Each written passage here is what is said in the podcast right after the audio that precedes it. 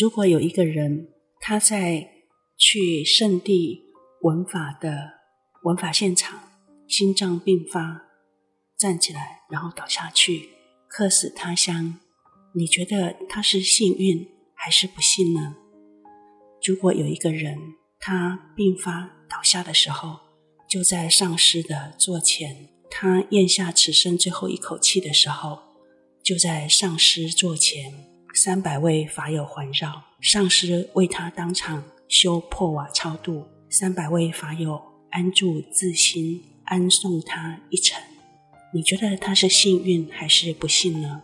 这是真实发生在印度智慧林明就仁波切月光大手印课堂上的一幕，被我们今天的特别来宾卢有恒目击了。今天有恒就要为我们分享这么震动的一次经验。总编云书房的朋友，大家好，我是众生文化总编辑黄静雅。又到了我们每周一次空中谈心的时间，这次我们要介绍一位特别的朋友，他的名字叫卢有恒，有恒毅力的有恒。我们先请有恒来跟我们打声招呼。大家好，我是有恒。好，有恒哦。算是我们的老朋友了哈，因为我们去年二零二二年总编云书房的 Podcast 哈，在声音的处理上有请有恒帮忙，那所以呃有恒在啊声音分享的这一块啊，跟我们也有过一些合作。那大家可以听到有恒的声音非常好听，他自己有也有在做声音传播的分享。有恒如果用三句话。来形容自己的工作，你会怎么介绍自己呢？三句话来形容的话，真是个好问题。对，与其我念一堆资料，不如有恒自己来介绍。你会希望人家怎么认识你？我可以介绍你是呃恒菩提工作室的引导师，也可以介绍你是生生文化的创办人，也是一位灵气老师，是一位佛弟子，也曾经是 NGO 的工作人员。但是如果你介绍自己，你会希望大家记得哪三点？我会希望大家可以认识我，想要协助大家身心安定，嗯，探索愿景，嗯，还有安度死亡。嗯，这个就是恒菩提的工作愿景嘛。哎，是。哦，很好啊。从这这一段表述，大家可以直接还原成菩提心，对不对？对，好像可以哈。可以。好，那也就是说，有恒希望大家记得的是他跟菩提心的连结。是。好，那我们也来聊聊这一次为什么会想要邀请有恒上节目。除了我个人觉得有恒的声音很好听，很希望邀请他上节目之外，有一个近期的因缘是，最近有恒去印度朝圣嘛，在印度待了一阵子，后来他跟我传讯息说，他很希望到佛陀成道地菩提迦耶去拜访如心法师，啊、呃，如心法师所创办的。慈心孤儿院跟阿难爱心小学，那我我也啊、帮他跟如心师联络上啊、这也是这一次访谈比较近的缘起。那我们先请有恒谈谈他印度朝圣之旅的部分。听说你也去啊、拜访了达赖喇嘛尊者，啊、上了达赖喇嘛尊者宗喀钦哲仁波切跟明就仁波切的课是吗？哎，是。所以这一次到印度去。呃，有跟三位老师去跟他们学习，所以第一位就是达赖喇嘛尊者。那在九月份跟十月份就有去参加两个请法团的课程。嗯，那第二个是宗萨钦哲仁波切，他在菩提迦耶圣地菩提迦耶有举办悉达多庆典，嗯，那也有机会去参与到。第三个就是。我有到大师徒仁波切的哲蚌智慧林去，在那边有参加到明究仁波切的两堂的这个佛法课程，所以这一次是很高兴有这样的一个机会到印度去跟三位老师学习。这三位老师都是我还蛮熟悉的，一位是达赖喇嘛尊者，一位是宗喀钦哲仁波切，一位是啊、呃、在智慧林哈拜见明鸠仁波切上明鸠仁波切的课。基于我个人的好奇心，我可不可以知道那是什么课？明就仁波切的课是呃月光大手印，是还有普贤上师言教这两堂课。嗯，所以像明就仁波切，他除了带我们上课之外，也会教大家禅修，所以我觉得是一个非常深入的一个学习的一个机会。哎，月光大手印今年已经是最后一年，你之前有参加是不是？呃，月光大手印它的课程要求就是有参加过解脱道，嗯、那我刚好有参加过解脱道的这一个学习，嗯、所以我看到它有开放这样的一个机会，所以这一次就去参加了。关于这个部分，我听说月光大手印好像第二天的第一堂课，还是第一天的第一堂课，就发生了一个无常的教导。是的，所以在当天的课程的时候，刚好是在我。正后方大约三公尺的一个地方，有一位俄罗斯的法友，他当天现场心脏病发，嗯，那他叫了一声之后倒在地上，嗯，因为现场其实有其他的医师，所以就开始为他做呃心肺复苏术的急救，嗯，明就仁波切也来到他的身边去关心，大概在十分钟之后就呃确定急救无效。所以，呃，现场其实当大家确认之后，那明就仁波切就回到法座上，邀请大家一起安坐好，嗯，为他修千世法，也就是破瓦法，嗯，那修法之后，就大家还是继续课程独常的上课，嗯，第二天开始就开始为他举办四十九天的这样的一个法会，那去来协助他这个往生的这个历程。在智慧林举行，嗯，是。那大概也会有根据他的一个出生的日期跟往生的日期，根据星象去确认了他要火化的时间。嗯，所以后来有去到呃，在当地的火葬场为他做这样的一个火葬。呃，我有到现场去参加。所以这是一个相当特别的经验哦，就是在圣地文法的现场，竟然就有。同一个坛城，就是同场的法友，竟然当场病发往生，然后上师在法座上当场为他举行了破瓦法的超度，修持了破瓦法的超度。其实我闻法这些年也还没有没有见过这种状况啊，对有恒应该是一次印象很深的经验了。我想在现场大家都会感觉到这位法友 Sasha。他的往生对我们来说是一个很大的一个学习的机会，嗯，因为呃，明就仁波切在现场，其实我觉得一般大家如果想到呃，忽然旁边有人呃有紧急状况发生，嗯，急救的话，可能现场可能会有些混乱、不安、嗯、躁动或是恐惧，嗯、很自然嘛。是，那我个人是感觉到，其实大家还算都是蛮安定的。当然，急救的部分就是大家都很努力的。想要去协助这位萨霞这位法友，但当确定他的生命已经到尽头，接下来就回到法座上为他做这样的一个破瓦修持。嗯，我觉得现场将近三百位的这些法友，大家都是很安住安定的，希望可以透过这样的修法来协助到呃这位萨霞，所以我觉得是很不一样的一个面对死亡的这样的一个历程。嗯，各位朋友，其实我之前已经。透过去智慧林哈上月光大手印的朋友知道这个消息哈，也有一些朋友以文字的方式简单的描述了这件事，但我不不知道有恒是在现场的哈，所以我们今天其实有点意外的进入到这个话题啊，在朝圣在圣地文法的过程中。死在上师的座前，然后上师为你当场修破瓦，现场有近三百位法友安住送行。其实对一位法友、一位修行人来讲，其实是很幸运的。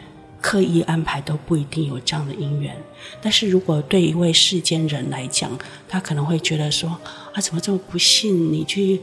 外国上个课，然后还心脏病发，客死他乡，还火葬在印度啊，感觉好像超不幸的。这就让我想起我的老上师堪布祖清嘉措仁波切说过的话，就是如果能够死死在朝圣的路上，那是最上等的朝圣；如果在朝圣的路上生病的话，这是中等的朝圣。为什么？因为你在朝圣的路途上是在进出罪障、累积资粮嘛？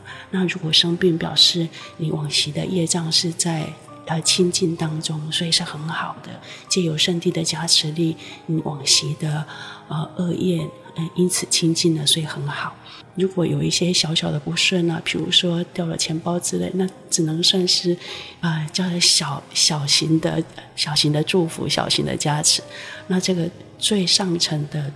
加持就是在圣地往生，在上师座前能够直接被上师第一时间超度，在法友的陪伴下，啊、安度最后的生死之旅。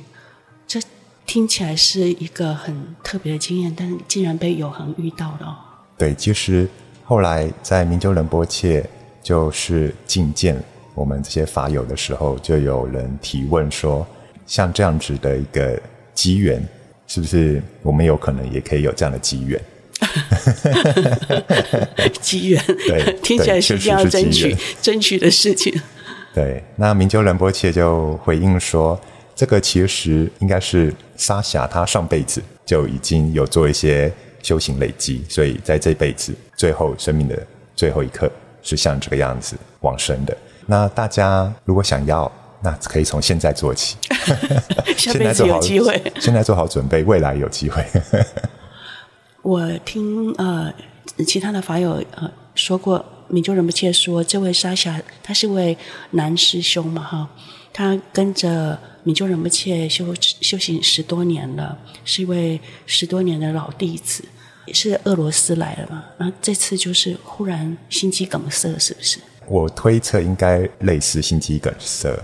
但具体的死因不太确定，嗯，但就是一瞬间，他叫了一声，倒在地上，有叫一声，是吧？他有他有叫一声，哦，有很像这样的事情，对你个人会会有什么特别的提醒或者是感触吗？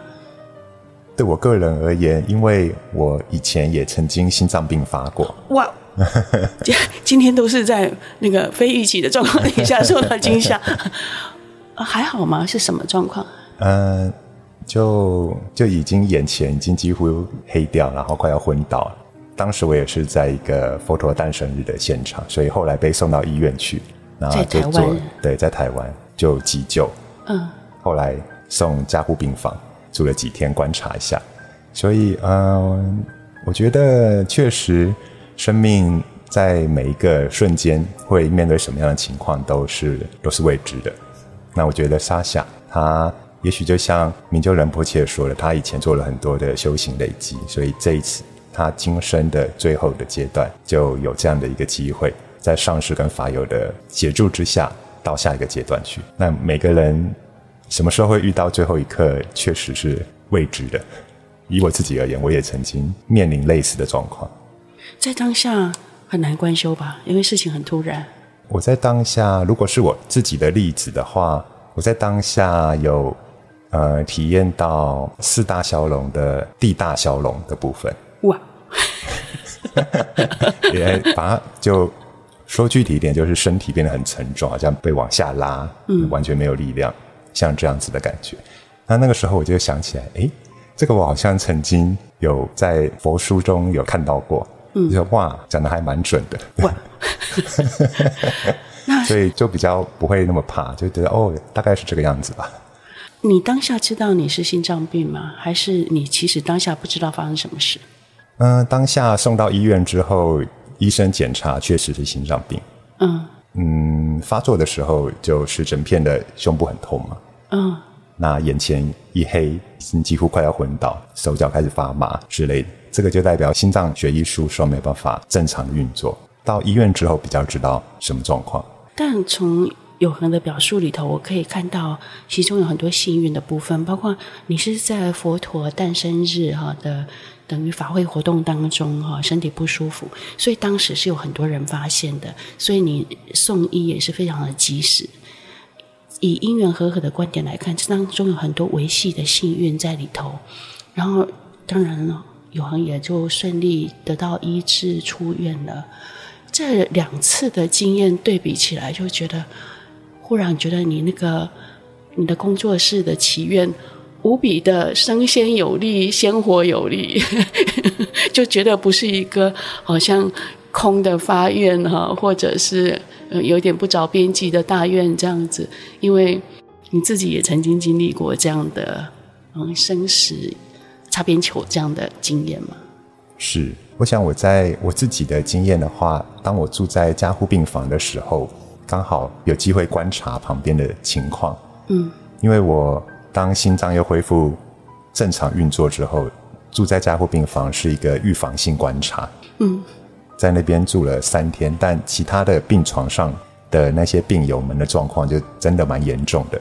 嗯，大部分都是昏迷不醒，靠机器维生运作，或是有些清醒，但就呃没有办法活动移动，意识也不太清楚。旁边还有一位大哥，可能很痛苦。所以他就一直骂脏话，嗯，他可能很愤怒吧，不想要这个样子，但他也没有办法。那旁边的医护人员也没有办法在心理上面去帮助他太多，因为他们就是在身体方面去协助他的身体运作。所以我就等于在旁边看到有些人没有反应，有些人很愤怒，嗯，的这样子的一个经验，就真的让我印象很深。也就是当生命的尽头，大家会怎么样度过这一段？你觉得在那种情境底下还能够观修吗？就是佛法口诀还用得上吗？我觉得是用得上的。比如说，你用上了哪一些口诀？还记得菩提心吗？我觉得在旁边的周遭的亲友还有法师们的协助是很重要的一块。嗯嗯。就平常，如果我们在一个有这样学佛的机会，建立了这样的一个良善的因缘。到了那个阶段，可能就会大家会过来关心，会来协助，嗯、那也会嗯、呃，当他们出现的时候，像我那个时候也有法师来到病房来关怀我，嗯、那这就是一个很好的一个提醒。嗯嗯，当他们出现的时候，我就可以像您提到的，回到菩提心，回到发心，嗯，这是一个很好的提醒。嗯、那这也是呃，可能就是平日如果我们有做修行、有做练习、有结这样的善缘的话，在最后的阶段。还是有可能有这样的一个力量来协助我们的。有恒说，他看到呃师傅来看他，就想起发心，想起菩提心。这个会让我想起我们经常说哈呃三皈依是皈依佛、皈依法、皈依僧。有些时候我们会对皈依僧不是特别有感觉啊，总觉得好像皈依佛他已经成佛嘛，皈依他有道理。皈依法，因为你要依这个法。为道来让自己解脱，那皈依僧就是法道上的伴侣哦，一般会解释成圣贤僧。那圣贤僧就是观音菩萨、文殊菩萨这些登地菩萨又看不到，所以我们有时候会对皈依僧不是特别有感觉。但是有恒在病中，光是看到出家师父，就想起发心，想起菩提心，可见的皈依僧在这个时候他是发生力量。是，我觉得像刚刚提到的。对于皈依佛、皈依法这方面是非常重要的一个基础。嗯，那皈依僧的方面。他就是一个活生生的跟我们一样的一个众生，然后他在我们旁边，可以跟我们互动，给我们关怀，嗯，那样的一种直接的这样的一个接触，嗯，我觉得还是还是有点不一样的差别。那也会在某个程度上，真的会比较打动内心，受到这个关怀，这样的一个菩提心的连接吧，嗯，会被打动的，是生动鲜活、有温度的，是，嗯。这个部分今天谈到这里，其实我有点意外。这样，我本来是想要听有恒到印度朝圣好听的故事，结果没听到，没想到听到震动的消息。其他关于宗喀钦哲仁波切跟达赖喇嘛尊者的部分，你有没有想要分享的？达赖喇嘛尊者的部分，今年尊者的年纪。也已经蛮高寿了，记得今年是八十八岁。其实尊者每天的行程很多，刚好在华人请法团的时候，他当时可能身体就已经有些太过操劳了。嗯，华人请法团当时去的医生有帮他做一些检查，那就建议尊者需要做一些休息、休养一下。嗯，所以等于法会的前几天，达赖喇嘛尊者就没有办法为大家做这样的一个传法。嗯。但到最后一天的时候，当四杯观音灌顶，尊者他还是出现了。哇！对，我可以感觉到周围的法友们就觉得哇，实在太感动。就老人家他八十八岁了，还坐上法法座为你们灌顶。是，就为了不让大家失望，千里迢迢来到印度达兰萨拉，他最后一天还是出席了。那我觉得另外一方面也是大家很有自觉的，希望能够降低尊者跟大众接触的风险，所以大家都戴口罩，嗯，保持该有的一个防护。很幸运的，大家还是接受到了灌顶。那之前几天的课就改由其他格西上，是不是？对，所以当时就有其他的仁波切为我们传法，大家还是可以有学习到。那你们私下有一一拜见尊者吗？我们以前是会在花园那里会有一个开放空间，然后献哈达这样子。这一次确实，呃，我也有很幸运的申请到可以在花园这边可以拜见尊者的机会。嗯，那确实也可以献哈达。其实我之前去达兰萨拉的时候也曾经拜见过。嗯，那这一次的拜见跟之前比较不一样，就是尊者他以前呢就是献完哈达，我们就换下一位。嗯，那这一次尊者他很亲切的就握起我们拜见的每一位拜见的这样佛弟子的手。哇，真的。对，还把手放到他的额头上，我想，哎。这样子好像应该是应该是反过来的样子，好像是我把你的手放在我额头上比较好。没想到尊者这样子做了，让我觉得哇，好好难得，好好难得的机会啊！因为小屁孩会说好赚哦。对 对，确实很赚。这也是很难得的经验啊！虽然说。啊、呃，前面的课程算是由其他的仁波切哈啊等于代班讲授，但是最后灌顶也有灌到，然后呃私下的直接献哈达也也都也都有圆满了，很好。是。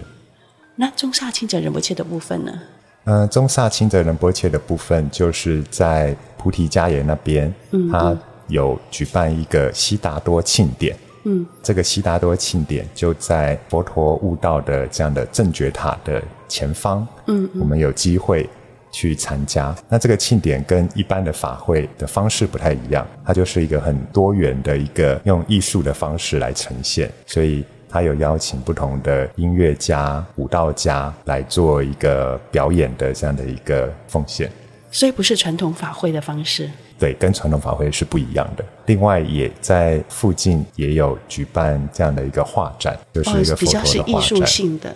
对，晚上的时候还有放电影，这是一个很多元的一种艺术呈现方式。有点像是菩提迦耶艺术季这样子。而且我看到他们蛮好的是，他们还提供小朋友，如果有小朋友的家庭，嗯、小朋友可以去参加他们的一个儿童营队，哦，还有勾小孩的部分，让小孩可以去参加。哦其实这是体贴父母啦，是等于有一种托婴的事实，这样子。这个小朋友应对其实就是帮你照顾小朋友，让家家长可以呃比较专注，不受打扰，也不打扰别人的参加这些活动，很贴心。是，那特别在这个庆典的最后，是有一个戏剧表演的方式，嗯，表达佛陀的一生，他、嗯。从出生一直到他在菩提迦耶证悟成佛的这一段历程，所以是很生动的。刚好就在菩提树下展演给我们这一些参与的佛弟子，有另外一层体会。嗯，好想参加哦！哇，超想念菩提迦耶的，已经第四年没去了。我是二零二零年像逃难一样逃回台湾，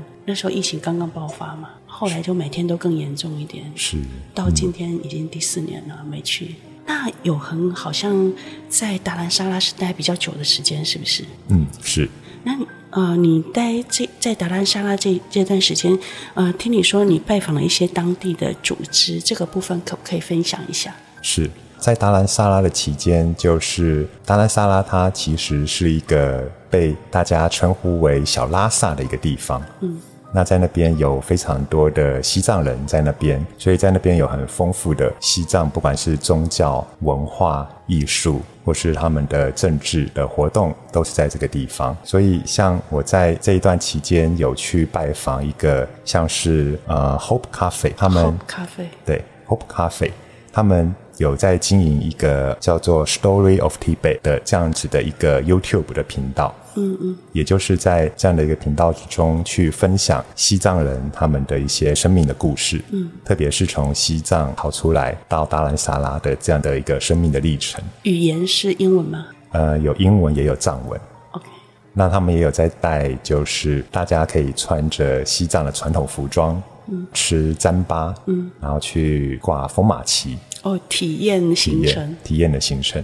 嗯，那也会有去为大家做一个简报介绍西藏目前的这样的一个状况。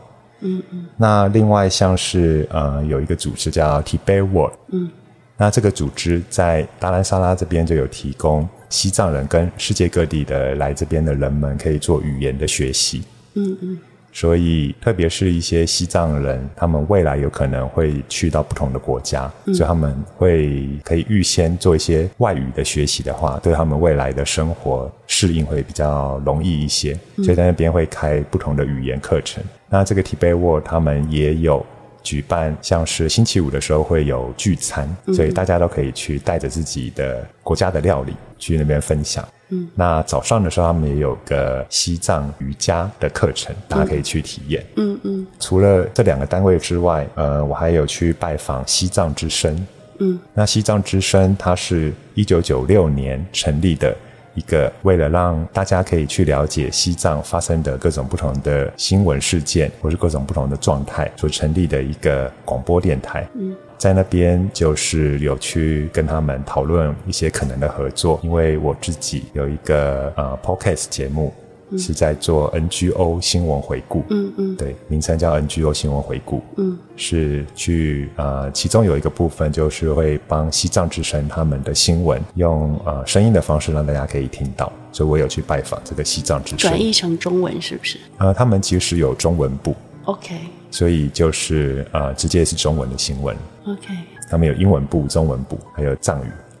从以上三个呃讯息哈，包括 Hope Cafe 啊，还有那个西藏之声，然后呃中间中间这个接待国际学生的这个 Tibet World，呃 Tibet World 这三三个三个点哈，可以看得出来有恒他作为曾经是 NGO 工作人员的特质哈。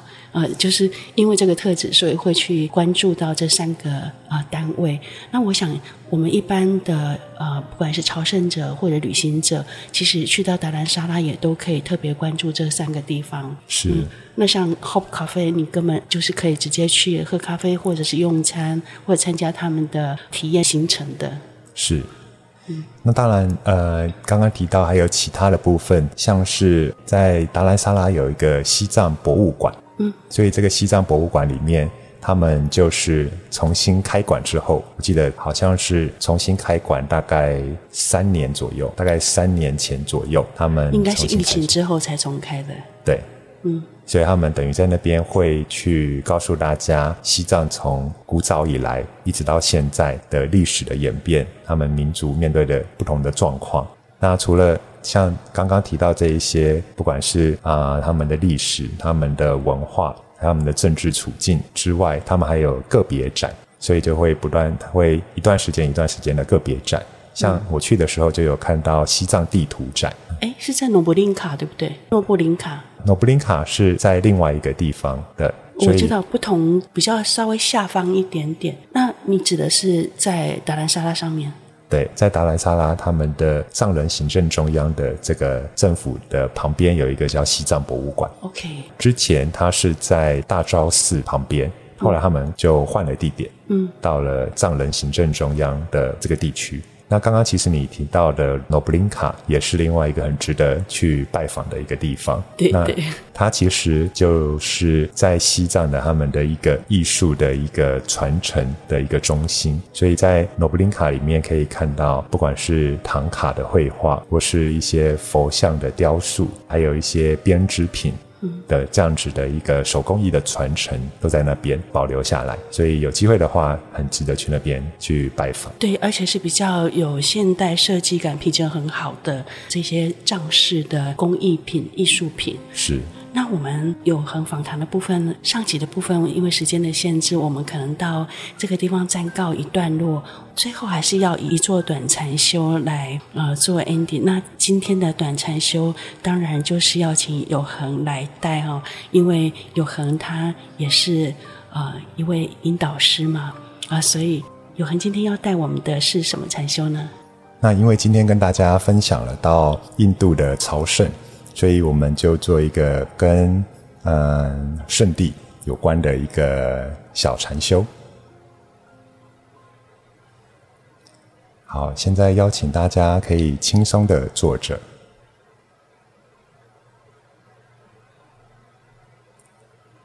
脊椎打直而放松。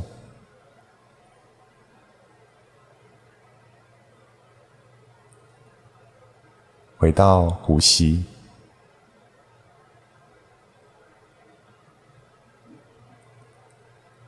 吸气。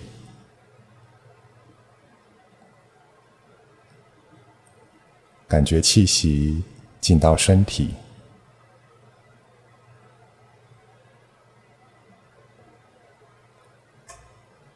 吐气，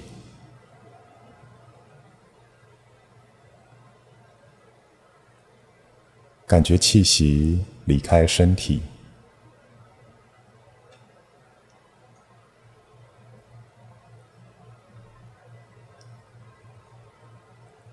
邀请你观想来到圣地，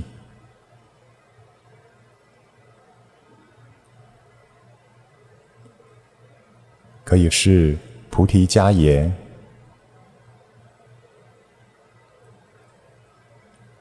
可以是你的上师的寺院，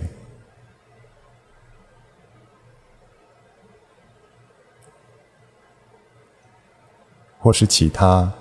可以让你心安住的地方，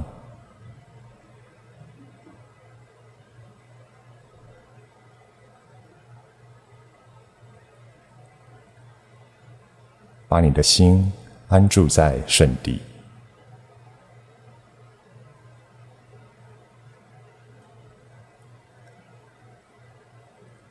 感觉自己跟上师法友一起修行。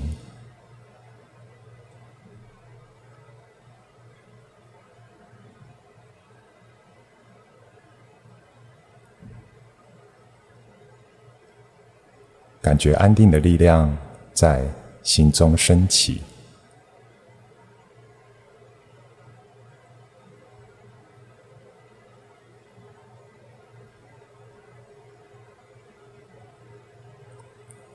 吸气，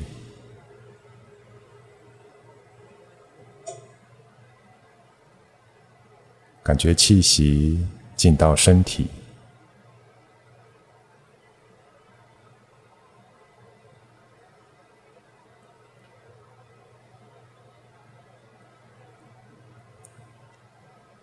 吐气，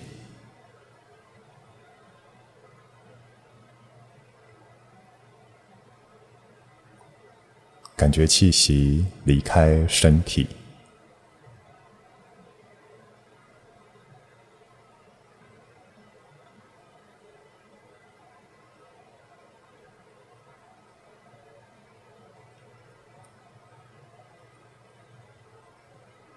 感谢大家参加今天的小禅修。谢谢有恒带领这个观想圣地的小禅修，我跟着做，觉得很舒服、很放松，心回到当下，我觉得很有力量。谢谢有恒。那我们下周还要再呃，请有恒分享其他相关的主题。